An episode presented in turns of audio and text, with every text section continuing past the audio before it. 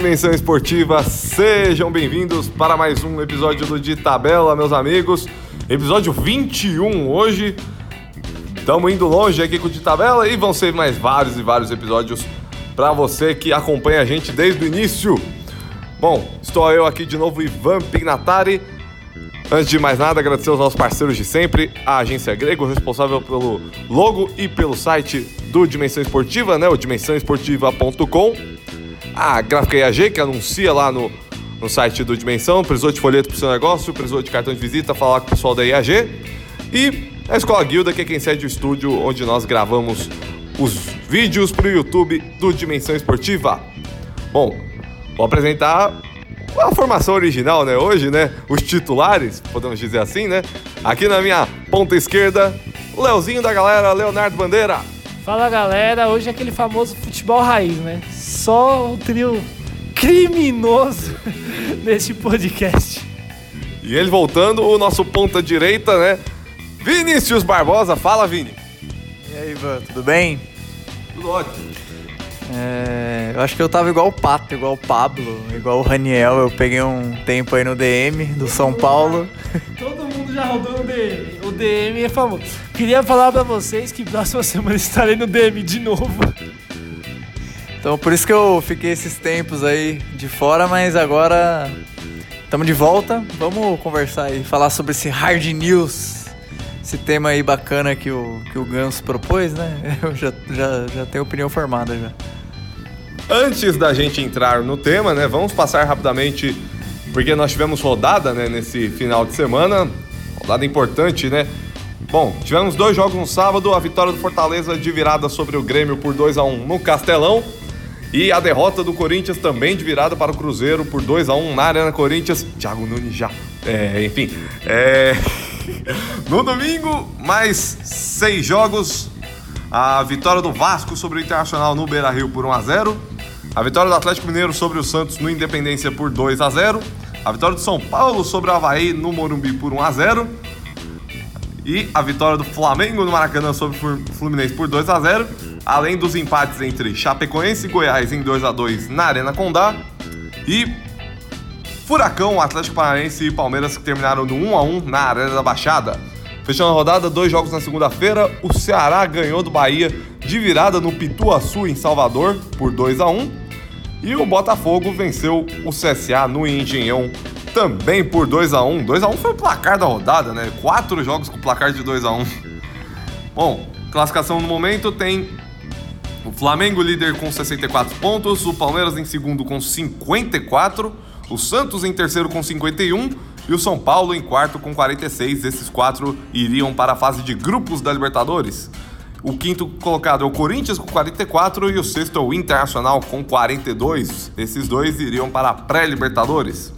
Na zona de rebaixamento, o Cruzeiro com 17, aliás, o 17 Cruzeiro com 28 pontos, o CSA com 26, a Chapecoense com 17 e o Havaí também com 17, é o lanterninha deste Campeonato Brasileiro. Bom, é, o Flamengo venceu mais uma, né? 2 a 0 sobre o Fluminense no Clássico Carioca caminha aí passos largos para o seu título brasileiro. Não vamos entrar no mérito sobre qual é o número desse título, né? A gente pode fazer um podcast só discutindo, né? Se esse é o, seria o Hexa ou o Hepta do Flamengo, né?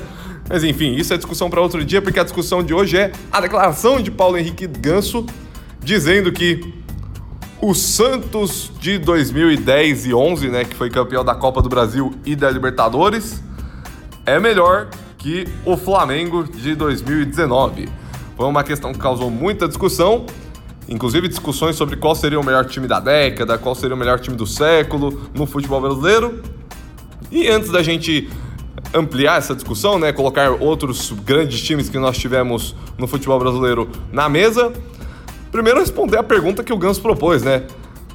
Quem é melhor na opinião de. Vamos primeiro na opinião do Leonardo Bandeira, que acompanhou aquele time como ninguém, né? Acompanhar aquele Santos de 10 e 11 como ninguém. Qual dos dois é melhor, Leonardo? Assim, eu vou falar. É... Eu tava procurando a escalação de um time que era melhor do que esses dois, que se chamava Santos Feminino de 2010, que tinha Cristiane, Érica, Maurine e Marta no ataque. O famoso time dos 15 a 0 Mas entre os times masculinos, eu acho que, como Santista, eu tenho que falar que aquele Santos de 2011 era sensacional. Até, até o André Balada jogava naquele time, hein, velho? Nossa, até o André, meu Deus do céu. Eu queria que o André do Santos tivesse jogado no Corinthians, né? Mas veio um negócio que não, eu não tinha visto. meu Deus do céu. Bom. veio o André pela metade. É, veio meio o André só. Vinícius? Eu acho que. É, eu entendo o Paulo Henrique Ganso falar isso. Concordo com ele. É, não entendo o momento, por que, que ele veio falar isso. Você pode até me contextualizar. É, quando que essa declaração surgiu, em que, em que contexto? Não, parece que foi pergunta de repórter. O cara perde 2 a 0 pro Flamengo. Aí os caras chegam e falam assim: Ô, oh, esse Flamengo é imparável mesmo? Eu mandava um. Prefiro o time que eu joguei em 2011, o Santos de Neymar. Cala a boca, Tosso. é, foi bem isso mesmo, né? Precisa de contexto. Mas, então, é. É uma coisa muito. Criancice. É. Eu acho assim. É válida a análise. É válida a comparação. Mas não agora. Eu acho que é uma comparação um pouco ansiosa. Tem que esperar o resultado. Não só, mas também a amostragem ficar mais justa, né? Porque o Flamengo.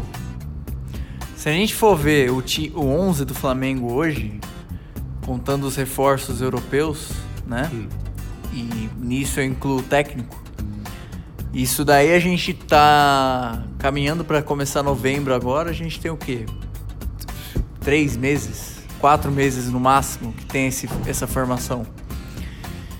E, e o time 2010, 2011 a gente sabe, jogou junto muitas temporadas, jogou até 2012, né, mais ou menos junto.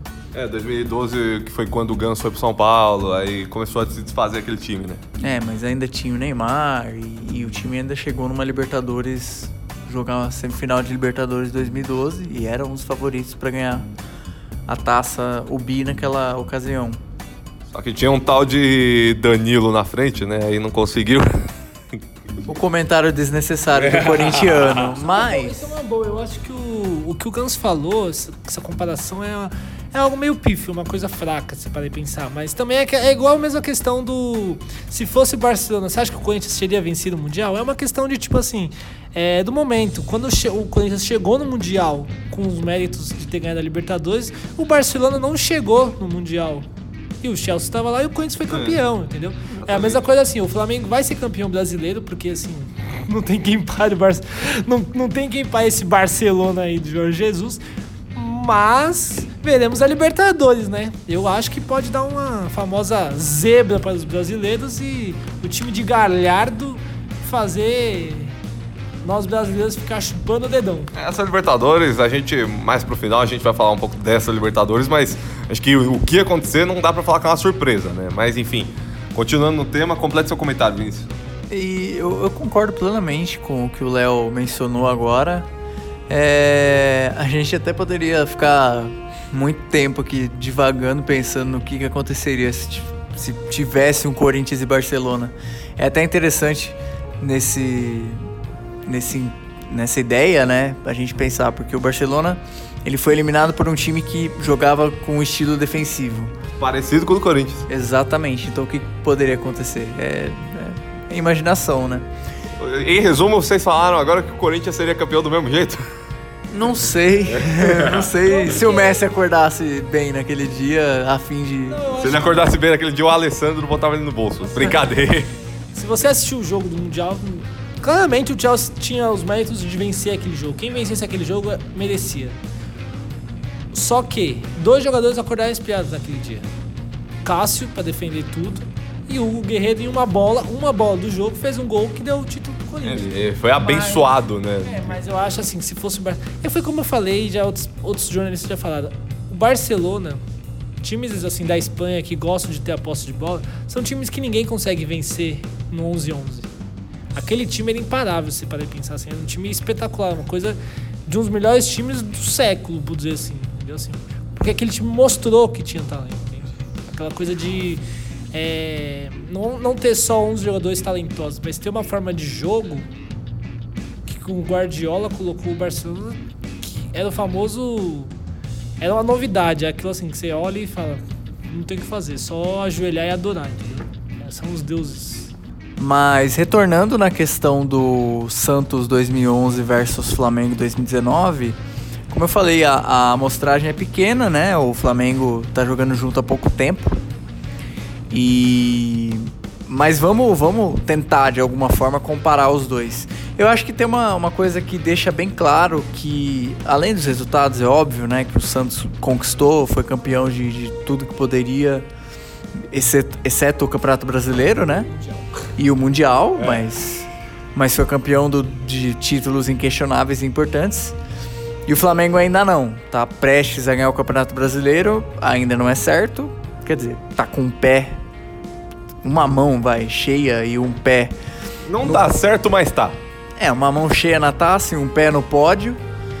Mas, né, tem que continuar jogando e tentar, né, de fato conquistar o brasileiro, não pode vacilar. E a Libertadores a gente ainda não sabe.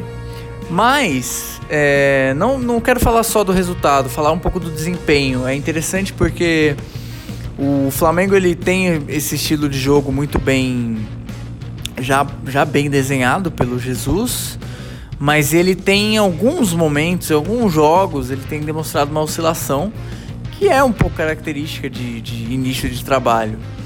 Tem também outro aspecto que o, o Jesus ele tem usado quase que o time titular em todos os jogos, né? Ele, ele mescla algumas peças e isso o cansaço talvez possa é, impactar nessa queda de rendimento em alguns jogos, não são todos. E então a gente tem que levar isso em conta. Aquele Santos ele tinha um, um, um estilo muito peculiar e uma engrenagem, sabe, uma, uma, uma configuração com as engrenagens muito bem alinhadas, né? Então você tinha o maestro no meio de campo que distribuía o jogo, o genial na ponta esquerda, um centroavante que nem era tão bom mas que era bem municiado pelos, pelos outros jogadores. Você tinha um Wesley ali no meio-campo que, no auge da carreira, é, dava vazão a, esse, a essa movimentação, a essa, essa troca de passes.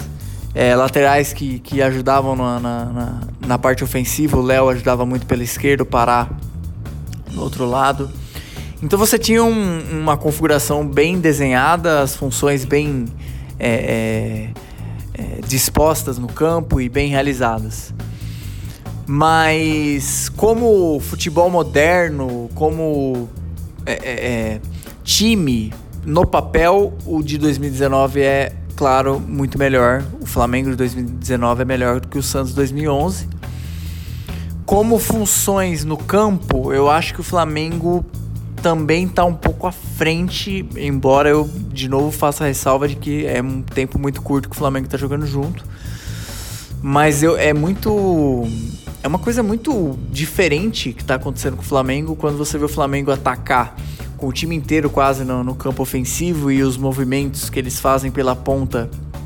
O Flamengo ataca muito pela, pelos lados do campo e você tem todos aqueles movimentos bem realizados, a troca de passe e as triangulações bem feitas para que você abra esse espaço pelo lado, que é o mais fácil, né? Óbvio. Só que nem todo mundo sabe disso. São Paulo é um exemplo. E. Aproveitou para cutucar, hein? É, um time que só joga pelo meio, né? Na maioria das vezes, mas que tá começando a mudar e aos poucos. E então você tem esse trabalho feito e bem pelo lado do campo para conseguir esse espaço e às vezes o Flamengo toca toca a bola dentro da área do adversário. É, acho que o Santos ele se apoiava muito nos dois talentos principais, o Ganso e o Neymar, e os outros, o Wesley também vivia um momento excelente. E os outros iam naquele embalo da configuração bem encaixada. O Flamengo tem tudo para superar aquele Santos, mas resultado, Santos melhor.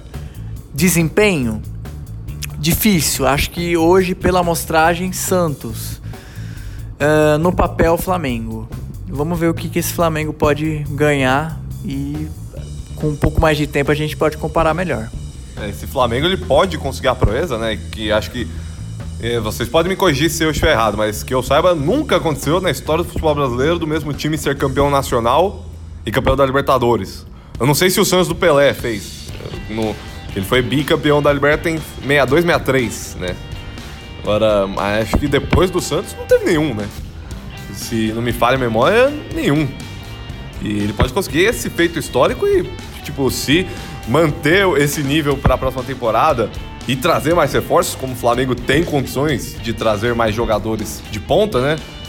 Até aumentar o poderio e talvez até monopolizar, talvez, os títulos. Não acho que talvez seja um exagero falar de monopólio. Né? Que eu acho assim, eu vejo mais parecido com o Santos de 2011 e o Grêmio. Porque se você puder pensar, é como se é o, o Grêmio é aquele time que e o Santos de 2011 é daquele time que todo diretor, presidente de clube quer ter. É um time que não é tão caro, tem talentos ali e aqui, como o Grêmio tem. É um time que ganha o estadual. O Grêmio é o atual bicampeão gaúcho. Não ganhava sete anos. É. Mas é aquilo que eu falo assim, eles conseguem, por exemplo, eles vêm de uma Recopa, que eles são campeões, uma Libertadores, recentemente foram campeões, e eles comem pelas beiradas. Já o Flamengo é aquele time que toda criança rica quer ter, né? O que ele quiser, ele vai pum. Aquele time que todo mundo monta na Master Liga. É, aquele time que você traz, assim, de uma forma. Assim, tirando o técnico, que o Jorge Jesus ele é, ele é um bom técnico, ele é um bom técnico, mas não é um técnico que todo mundo esperava ali. Todo mundo queria um técnico de peso, um Mourinho, talvez assim. Eu queria o Guardiola logo. Guardiola, você percebe? Isso seria espetáculo. Até mesmo o Sampaoli, que também não é um técnico assim, mas fez um bom trabalho na, na Copa América e fez o seu nome. Mas foi como o Vinícius falou. O Santos de 2011 era muito dependente do Neymar, muito dependente.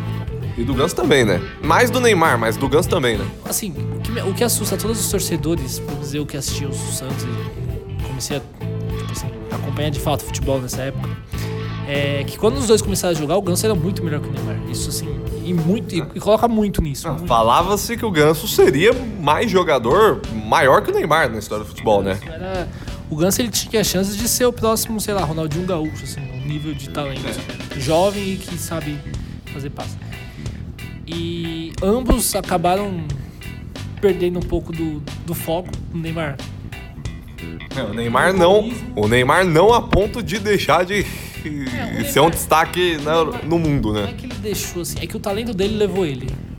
Porque se ele fosse igual o Ganso que teve uma lesão séria, assim, tipo assim, de fato, ele seria um Ganso da vida. Né? Seria é. um cara que, que tinha a chance de ultrapassar o Pelé, assim, como jovem e infelizmente não, não rendeu. E o Flamengo desse ano, dessa temporada, tem ótimos jogadores, que são um elenco Galácticos da América Latina, podemos chamar. Vamos criar esse nome, ó. Os Galácticos da América Latina. E não é dependente de nenhum deles, isso é incrível. Assim. Se você tirar a zaga, assim, eu acho que a parte mais importante. Não, se o Grêmio ganhar amanhã, esse áudio vai pingar no nosso WhatsApp, que vai ser uma loucura, hein? E a zaga do Flamengo depende, não tem um terceiro jogador, que agora eles buscam o Gustavo Henrique, pelo que dizem, que seria o cara para deixar ali quando precisasse, tinha um monstro também, que é um ótimo jogador. Talvez até pensando em rodar mais o elenco, ou até se o Jorge Jesus quiser usar, meter um três zagueiros. Colocar um Rafinha, um Rafinha não, é um Rafinha mesmo. Na, no, no, meio, que ele saberia jogar tranquilamente, porque na, no de Munique ele jogava com né? E eu acho que o jogador mais importante desse time, eu vou pensar. Gerson? Não, eu acho que talvez Eu diria o Rodrigo Caio. É um dos caras que mais. que dá segurança, vamos dizer assim. Rodrigo. Caio é alguém que reencontrou seu futebol no Flamengo, né? Porque o ataque do, do Flamengo é espetacular, mas todo mundo sabia que esses dois eram espetaculares. O que, eles, o que o Gabigol jogava no Santos só potencializou porque eles no Santos ele tinha um time que ele tinha que carregar. Agora no Flamengo ele só tem que se divertir ali. Agora ele tem um time que carrega ele, né? Ele, não, ele não, não é um time que carregar ele, mas ele entra em campo sem peso, entende? Se ele não jogar bem, tem quem faça o gol. Tem o Bruno Henrique que vai poder fazer o gol. Vai ter o Gerson que pode fazer o gol e fazer o famoso. É, aquele gesto lá. Mas é um time espetacular, é um time que dá gosto de assistir. Contra outros times, contra o seu time. o gol que o Gabigol fez no Santos, até hoje eu tenho um pouco de pesadelos. É, eu gostaria de opinar sobre essa, essa reflexão do, do jogador mais importante do Flamengo. Eu acho que. Eu já deixei claro que pra mim é o Gerson já. É, o Gerson é importantíssimo na, na, na, na manutenção da posse. Mas eu acredito que o mais importante do Flamengo é sacanagem falar de Gabigol e Bruno Henrique por causa do, do, do, dos números do, do rendimento e etc. e da qualidade. Mas eu vou, eu vou pegar aquele cara que não é tão visado. A gente sabe que o cara é craque e a gente escala no cartola, mas é, é, o menos badalado ali da frente, que é o Everton Ribeiro. Achei que você ia falar, William Arão. Ele. o William Arão. O William Arão tá jogando muito bem também. Tá. Não jogava assim no Corinthians, hein? E nem no Flamengo, antes do, do, é, do Jesus. O flamenguista sabe, mas e ele também sabe. Ele sabe que. que... Do mal, Arão. Ele sabe que o futebol dele cresceu e muito. E que bom, né? Ele é um, um cara que parece ser muito, muito aplicado. Você acha que o William Arão é o André Balada no Santos de 2011? Olha, uh... é uma reflexão importante. É, é, uma, é uma discussão. Pode não, pode ser o Wesley do, do Santos 2014. Não, o Wesley jogava muito. É. Eu acho que se fosse comparar com um jogador da mesma posição, Adriano seria o nome. Adriano. Adriano. Muito. O cara foi cogitado, ele acabou tendo uma lesão para parar o Messi. Diziam que ele iria parar o Messi. E ele falou. Imagina Adriano contra o Messi. Se nem o Boateng conseguiu parar o cara, imagina é. o Adriano. Dá medo, né? Mas. Mas assim, eu apontaria o Everton Ribeiro pela função que ele cumpre ali no meio-campo. Ele é um reloginho distribuindo, movimentando, enxerga o jogo como ninguém, faz uma ponta direita ali, uma meia direita. Eu gosto muito do Everton Ribeiro. O Everton Ribeiro é, é craque demais. Então eu diria ele, mas é difícil, né? Mas assim, é difícil escolher, né? Dentre tantas boas opções. Mas assim, vocês falaram da criança rica que tem o sonho de montar esse Flamengo. É... São realidades financeiras diferentes. O Santos, o Grêmio, Santos 2011, Grêmio 2017 e até agora, né? E Flamengo 2019. É, financeiramente não dá para comparar, mas eu acho que é, só dinheiro não basta eu não acho, eu tenho certeza. É como o nosso amigo Jones fala: dinheiro não faz gol. Dinheiro não faz gol, mas dinheiro não contrata a gente certa para fazer os gols. Exato. Né, Palmeiras? aproveito para deixar o meu cultura. Palmeiras, Cruzeiro. Assim, pensando no Palmeiras e até mesmo no São Paulo, vamos dizer assim, são times que Sim. não estavam em boas fases, mas o Palmeiras está em segundo lugar no Brasileirão, com chances ainda é... É, com chances, você diz, ah, dependendo do, do Flamengo, todo mundo tem uma virose. Não, chance no papel, assim, na estatística tem. É, não, de fato tem chance, tem confronto seria, direto ainda. Seria uma, o, o maior cheirinho da história do futebol? Seria. Ia ser o Palmeiras devolvendo 2009. Que 2009 o Palmeiras abriu 10 pontos pro Flamengo, o Flamengo foi e tomou. Mas ali foi uma questão também, eu acho, um pouco fora do campo. Ali um árbitro ali vamos ser sinceros, ali deu a entender umas coisas meio estranhas ali. Não vamos entrar nesse, nessa polêmica, não, Leonardo. Senão os flamenguistas vão querer matar nós. Deixa, deixa a nossa integridade física intacta. Mas, assim, é... Eu entro outra indagação, assim. Existe algum time, tirando o Bragantino ano que vem? Claro, porque o Bragantino vai ser o campeão mundial. Eu tô avisando vocês. Bragantino, nos próximos cinco anos, ele vai ganhar pelo menos uma Libertadores. Tô cravando aqui. Não, eu fico. Tô, seria engraçado, seria sensacional seria Legal. Nossa. Seria incrível, é o Paulista de Jundiaí da. da... O Ivan, Agora. a Red Bull vai doar quanto, Ivan? 200? Não, é que a informação que foi passada, né? É que o orçamento do Flamengo, aí a informação foi muito mastigada assim, então não tem muitos detalhes se esse valor do Flamengo conta o quanto foi gasto com transferências, é, ou, só, ou se é só coisa de salário, despesas, outras despesas com futebol. Mas a informação seria de que o gasto do Flamengo para essa temporada teria sido de algo em torno dos 120, 130 milhões. E do Red Bull Bragantino para o ano que vem seria 200 milhões. Tomara que seja bem usado, né? Esse dinheiro. é. Porque, é, é, retomando o que eu tava dizendo, eu entendo o Léo mencionar o segundo lugar do Palmeiras. Mas eu, o que eu coloco em jogo aqui não é resultado puro e simples. O resultado ele é importante, mas a gente tem que analisar além dele. Ah, o Palmeiras é o atual campeão brasileiro. Bacana, cara pálida, mas você tá, você palmeirense, tá feliz hoje com o Palmeiras? Você tá contente? Eu acredito que uma boa parte não esteja. O desempenho, o campo fala, né? O porquê do, do, do descontentamento de boa parte da torcida do Palmeiras. E, e a gente tem que mencionar também as contratações que o Palmeiras fez nesse ano completamente fraca. Não vou nem falar fraca, eu vou falar é, é aquele tipo de contratação que você se pergunta o porquê desse, desse tipo de contratação. O porquê que foi feito isso. Eu vou citar um exemplo. É, o Palmeiras ele contratou é, esse ano centroavantes e ele chega a estar com quatro centroavantes no time. Cinco. Cinco? É, chegou a, é, por um curto período porque o Arthur Cabral foi emprestado pro Basel, mas ah, por, por um curto período chegou a ter no elenco Borra, Daverson, Arthur Cabral, Henrique Dourado e Luiz Adriano.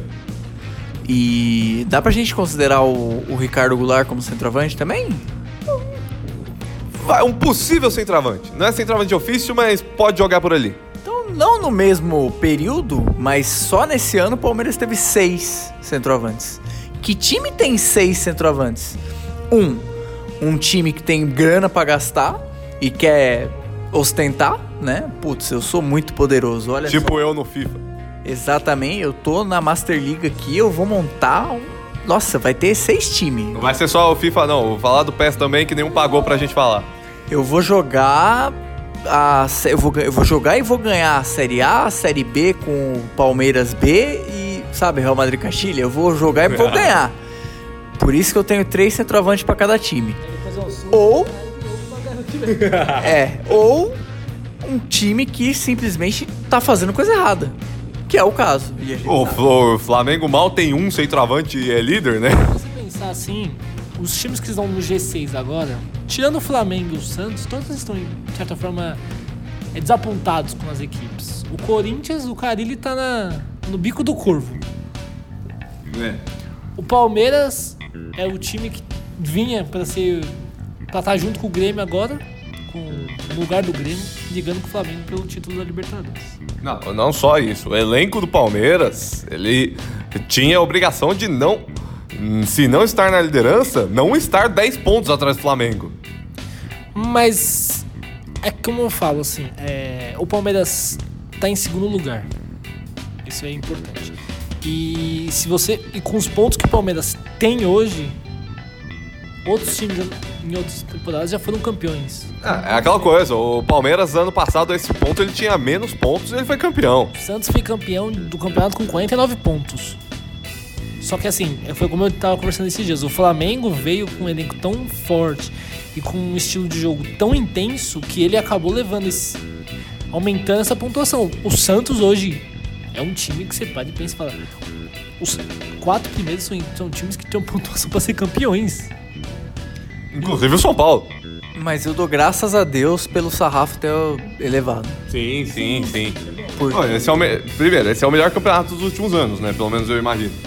Sim, porque nível de jogo, a gente, pô, a gente começou a questionar, sabe? Aqueles times que jogam só na base da, da, da ligação direta. A gente começou a olhar e falar, é isso mesmo que você vai apresentar? Ouviu, Cuca? É só isso que você tem? Ouviu, Carilli? É só isso que você tem para me apresentar? Eu vou sentar aqui, eu tô pagando meu Premiere para sentar e ver isso? A gente tá começando a, a, a comparar e a falar, putz, cara, tem coisa errada aí, sabe? Isso é ótimo, porque a gente devia fazer isso desde 2014. Tô, tô fazendo referência Sim. ao 7x1 mesmo. Sim, deveria mesmo. Aqui não tem, não tem a pipoca, não. Eu tô fazendo referência ao 7x1 mesmo. A gente, até antes disso, né? Vamos combinar que o Brasil em Copa do Mundo tem apresentado futebol pífio faz um tempinho, né? Desde 2006, pelo menos. 2002 também não foi muito, né? Mas pelo menos ganhou. É, 2002 Mas- foi pro gato. Funcionou, né? É, tinha gente pra É. decidir. É, mas eu dou graças a Deus pelo, pelo nível ter elevado, se não de modo geral, o Flamengo puxou isso pra cima. E é importante para que o nosso futebol melhore, sabe? Acho que é, tá evidente que só dinheiro não basta e é bom que o Bragantino tenha isso em mente. Tá claro também que o Flamengo quebrou muito a cara para chegar no, na onde tá e teve que aprender com os erros da gestão passada, não só da parte administrativa, mas principalmente do futebol, né? É, gestão do futebol na época do Bandeira de Melo ela foi bem ruim. E agora o pessoal tá colhendo os frutos observando os erros do passado.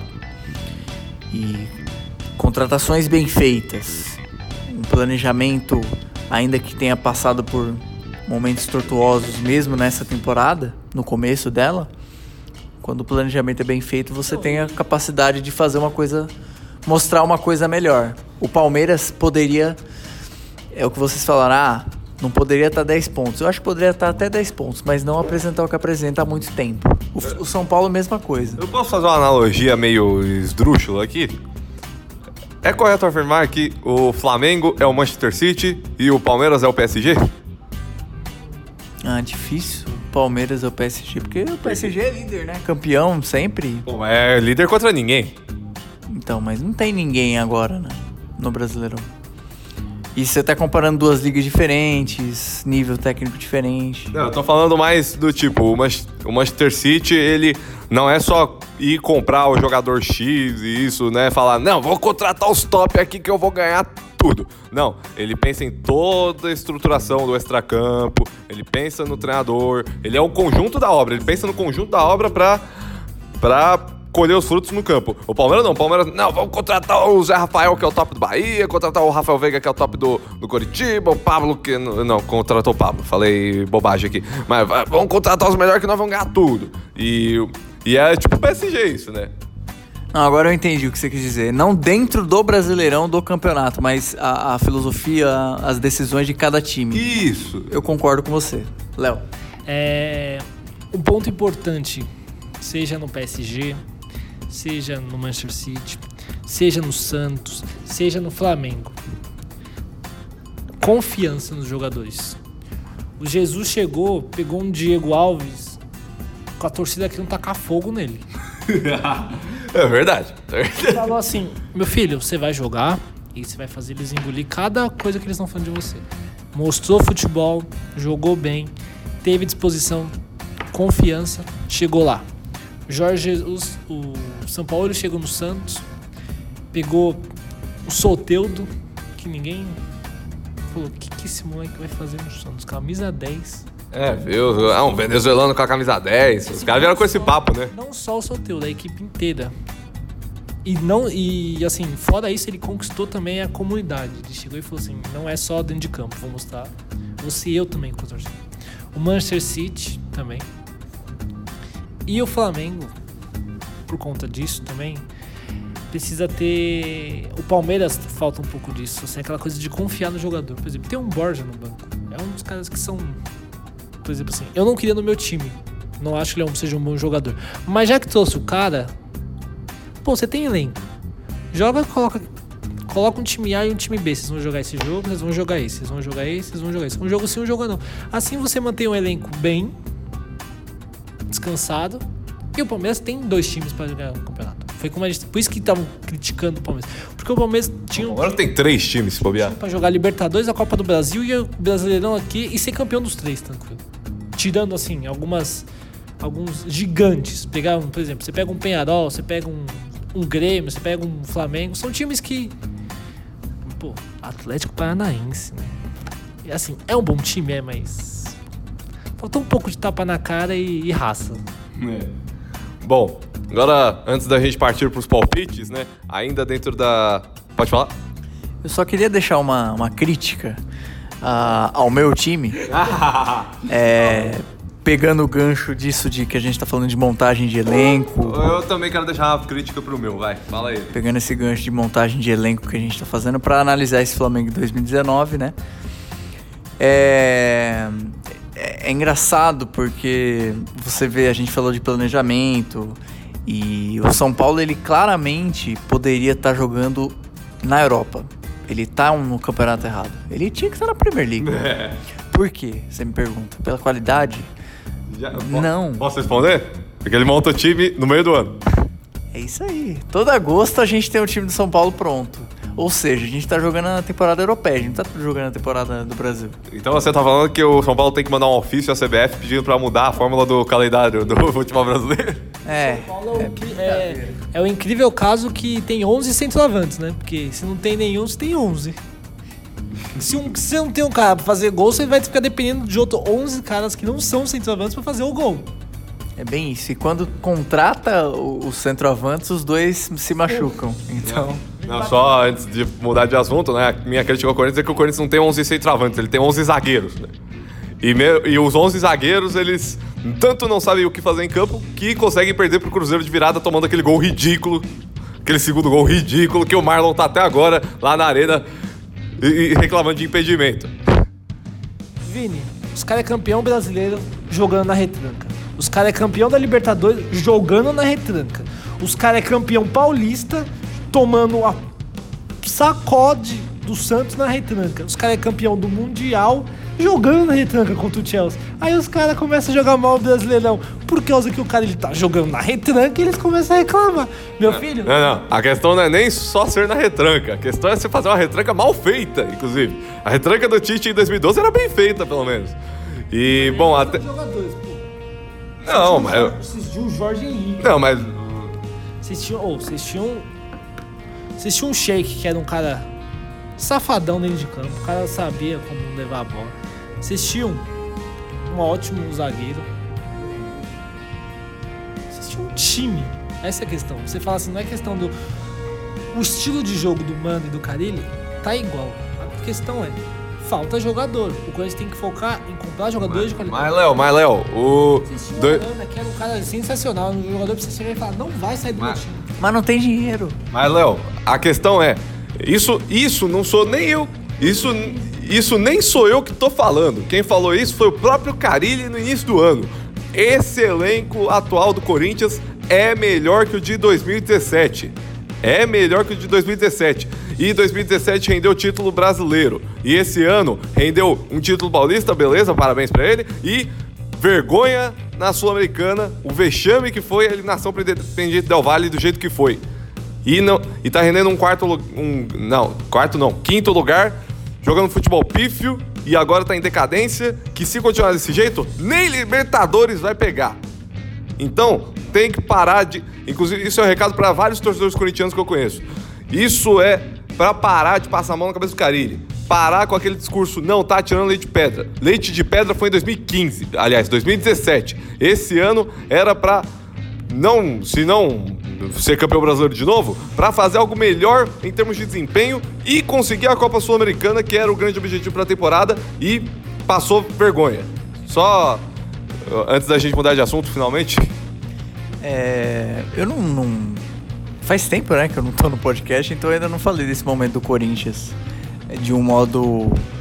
Agora tendo mais jogos para se analisar, teve o clássico com São Paulo, teve o jogo com o Cruzeiro etc. É, eu também tinha uma, uma, visão parecida com a sua, né? Que o Cariri tá, tá, faz, tá entregando pouco. Sim. E, e tá mesmo. No entanto, eu acho que a gente tem que pontuar uma coisa. O Carilli, ele é multicampeão. E parabéns para ele, claro. E é um cara que a gente tem todo o respeito pelo pela forma dele de trabalhar. Ele é um cara bem, bem centrado e etc. Claramente não, não deve estar satisfeito com o que está acontecendo. Mas é, a gente tem que lembrar que ele é muito jovem também. Ele começou a carreira dele há três anos. Sim, sim. Só três anos. Não é muito. Concordo com você. Nesse aspecto eu concordo com você. Então, eu acho que ele. Passa a impressão que ele tá com um problema de, de não ter repertório para fazer esse time jogar. E agora que o sarrafo tá mais alto, você tem a comparação, é difícil. E ele não tá tendo esse repertório e essa experiência para fazer o time mostrar mais, né? Não dá para você comparar o São Paulo, Jorge Jesus com ele em termos de estrada, experiência. Não dá. Ele é um cara iniciante ainda. Três anos não é muito, na minha visão. Claro que são muitos jogos, etc. Nem três anos, né? Na verdade, ele teve uma, um, trechos, né? De Corinthians. No meio do, do, do caminho, ele foi para para dirigir o time lá do exterior da Arábia, né? Mas assim, é, eu também me questiono hoje a questão dos jogadores. Porque o Corinthians, ele. Eu não vejo o time do Corinthians como um time ruim. Eu não, não acho. Matheus Vital, Mateus Vital tem qualidade. Love tem qualidade. Bozelli tem qualidade. Pedrinho nem se fala. Ralph é um bom jogador. Janderson. Sim, você tem bons nomes ali. Só que o Corinthians ele tem demonstrado assim erros técnicos, sabe? É domínio de bola, é virada de jogo, é passe de dois metros e é muito, cara. Eu assisti São Paulo e Corinthians e torci obviamente pro meu time, mas analisando com, com imparcialidade e, e analisando e vendo os erros de passe na saída de jogo, na saída de, de vai sair jogando com a bola, errava muito passe, o Corinthians errava muito passe. Nossa senhora, é muita coisa. O Bozelli, no jogo contra São Paulo, ele ficou com a bola um total de 20 segundos. É muito, nossa, muito erro. Aí eu assisti Corinthians e Cruzeiro agora também, muito erro de passe. Primeiro tempo todo para mim, não todo, né, mas eh, o Cruzeiro foi muito superior para mim nos números não mostram isso, mas em termos de dominar o jogo, saber o que tá fazendo, sabe? É... Acho que no segundo tempo. O primeiro tempo foi mais equilibrado e o Corinthians até teve chance para fazer. O, até o gol do Cruzeiro, vai. Até o gol do Cruzeiro, não, o Cruzeiro não era superior. Mas ele, depois do gol, ele passou a ser superior naquela partida. Eu acho que o Cruzeiro era superior numa coisa que é muito importante e, e que falta ao Corinthians, que é o que a gente tá criticando. Saber o que tá fazendo, saber o que fazer com a bola. O Cruzeiro, o Cruzeiro, que na, naquele momento entrou no, na partida na zona do rebaixamento. É, ainda está na zona do rebaixamento, né? Com a vitória do Ceará, voltou. É verdade. E pressionadíssimo. Ele sabia o que fazer no campo, ele tinha movimentações e, e repertório ofensivo maior do que o Corinthians, que era o quarto colocado naquele momento. Então, é grave isso. É muito grave. Muito, muito. Bom, antes da gente partir para os palpites, é, naquela, naquela questão, só respondendo a questão aqui, que quando o Ganso propõe aquela pergunta que foi o nosso tema aqui hoje, muitos falou dos outros grandes times na década. E aí se colocou Grêmio 2017, colocou Corinthians 2015, Corinthians 2011 e 12, é, Cruzeiro 13 14, Galo 12, 13, 14, vários times. Então, pergunta tipo, pra cravar, antes da gente partir pro palpites. Vocês podem, se vocês quiserem, fazer tirando o Santos e Flamengo. Ou incluindo, talvez. Quem, o melhor time da década, na opinião de Leonardo Bandeira. Cruzeiro. Cruzeiro? Copa ganhou o Brasileirão, sim. Passando o carro em todo mundo, sem, sem. Duas vezes? Duas vezes. Então, Cruzeiro. Tirando Flamengo e Santos, Cruzeiro. Com o Flamengo e Santos, Santos. E o Flamengo em segundo. Vinícius Barbosa? Ah, difícil. Eu, eu fico muito com o Corinthians de 2015 na cabeça, sabe? Concordo. Pela. O modelo de jogo, a gente não dá para comparar o Tite e os técnicos que a gente colocou na roda hoje, na comparação Jorge Jesus, próprio Cruzeiro de, de, de 13, 14 tinha um futebol pra frente, Murici também, na 2011 o time fazia ele ser ofensivo, porque historicamente o Murici não é tão ofensivo, né? É, o Murici Ball, né? Ele é conhecido mais pela, né, pelas defesas. São Paulo, tricampeão, né? Um exemplo. Mas aquele time ele tinha um modelo de jogo, um, ele era muito bem treinado, né? Não é à toa que, que foi, foi muito marcante. Eu, eu acho que eu fico com o Corinthians de 2015. Pra mim é uma questão muito difícil porque a gente até tava pondo essa discussão aqui antes do programa e eu falei que eu gosto muito, eu gostava muito do Grêmio de 2017. Que era um time que no brasileiro ele não jogava tudo que ele jogava na Libertadores, mas na Libertadores ele, ele o Grêmio 2017 na Libertadores era um negócio assim de outro mundo. Era um time absurdo. Foi um ti... muitos tentam diminuir a conquista falando que não foi sobre grandes times, né? Falam, ah, foi campeão contra o Lanús, não sei o quê. Tentam desmerecendo mesmo, mas eu, primeiro, defendo que se aquele time tava lá era porque ele mereceu estar lá, né? É o mesmo argumento de quem tenta diminuir o Mundial do Corinthians porque foi contra o Chelsea, né? E... Mas o Grêmio de 2017 jogava muito, era um, é um dos melhores times que eu vi jogar. E eu fico muito na dúvida entre o Corinthians de 15 e o Grêmio de 17. Mas eu vou ficar com o Corinthians de 2015, assim com o Vinícius, porque era um time que. Era um time que fugia um pouco dos outros times do Corinthians, né? É, era um time. Não, lógico, ele tinha uma defesa sólida. Não, não, ele. Era um. Por incrível. É uma retranca organizada, é isso que ele quer dizer. Não, não. O Corinthians de 2012 era uma retranca organizada, assim. O Corinthians de 2015, acho que ele foi o único time da carreira do Tite, talvez. Tal, talvez, né? Eu tô falando aqui.